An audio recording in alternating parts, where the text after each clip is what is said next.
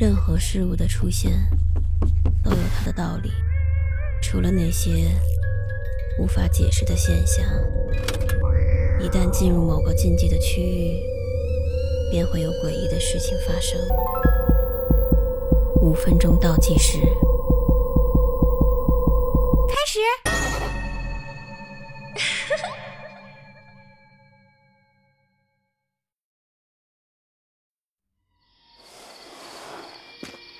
小童正一个人从公园的滑梯上往下滑，滑到底时，看到旁边站着一个男人。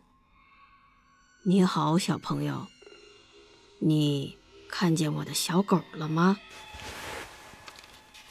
男人边问，边从口袋里掏出了一张小金毛的照片。“哇，天哪！”这只小狗狗也太可爱了。小童边说边从男人的手里接过照片。它叫什么名字呀？它叫球球。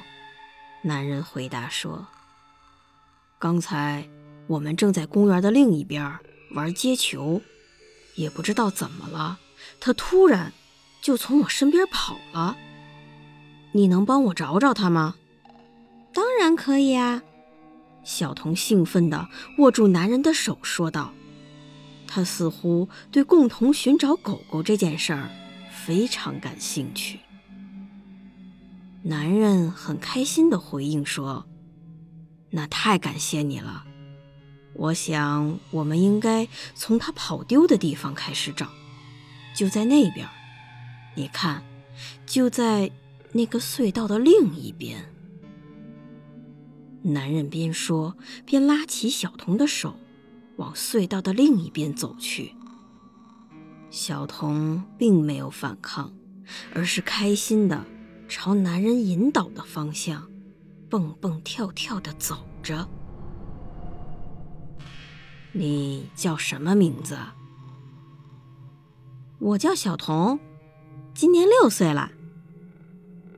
男人笑道：“哈哈。”我没有问你多大了呀，你倒是都会抢答了。那是当然，不是每个人遇到小孩子的时候都会问他多大了吗？小童耸耸肩，自以为是的说道：“你多大啦？你上几年级呀？你喜欢上学吗？你最喜欢什么颜色？你们大人问的。”不都是这些吗？呵呵，你真是个聪明的孩子。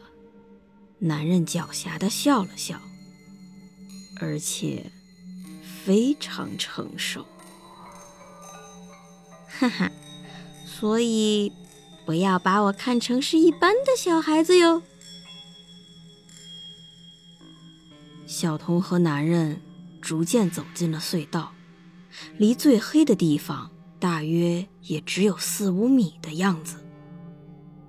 小童没有一丁点害怕，这让男人觉得有点惊讶。但是更让他开心的是，他的第一次尝试竟然进行得如此顺利。不过虽然如此，但男人的心情也越来越紧张了。因为马上就要进入最棘手的部分了，怎样才能把小童迅速地塞进行李箱，而又不至于大吵大闹，让其他人听见？男人正在苦思冥想的时候，小童突然间把自己的手抽了出来，并且停了下来。怎么了，小童？男人心虚的边问边转过身来，想试图抓住小童，但是他却看到了另外一张脸，黑乎乎的，上面全是毛发，隐约能看到正在蠕动着的鲜红的嘴巴。男人害怕的猛地向后一退，摔倒在了地上。时不时的用脚踢着地，试图让自己远离那个看不出是什么怪物的东西。他叫桃子。小童边说边从这个可怕的怪物后面探出头来，露出了一个愉快的微笑。你别害怕呀，叔叔，他是来保护我的，而且我还会喂它吃东西呢。吃的就是那些有可能会欺负我的坏人。哈哈。对了，叔叔，咱们还去找狗狗吗？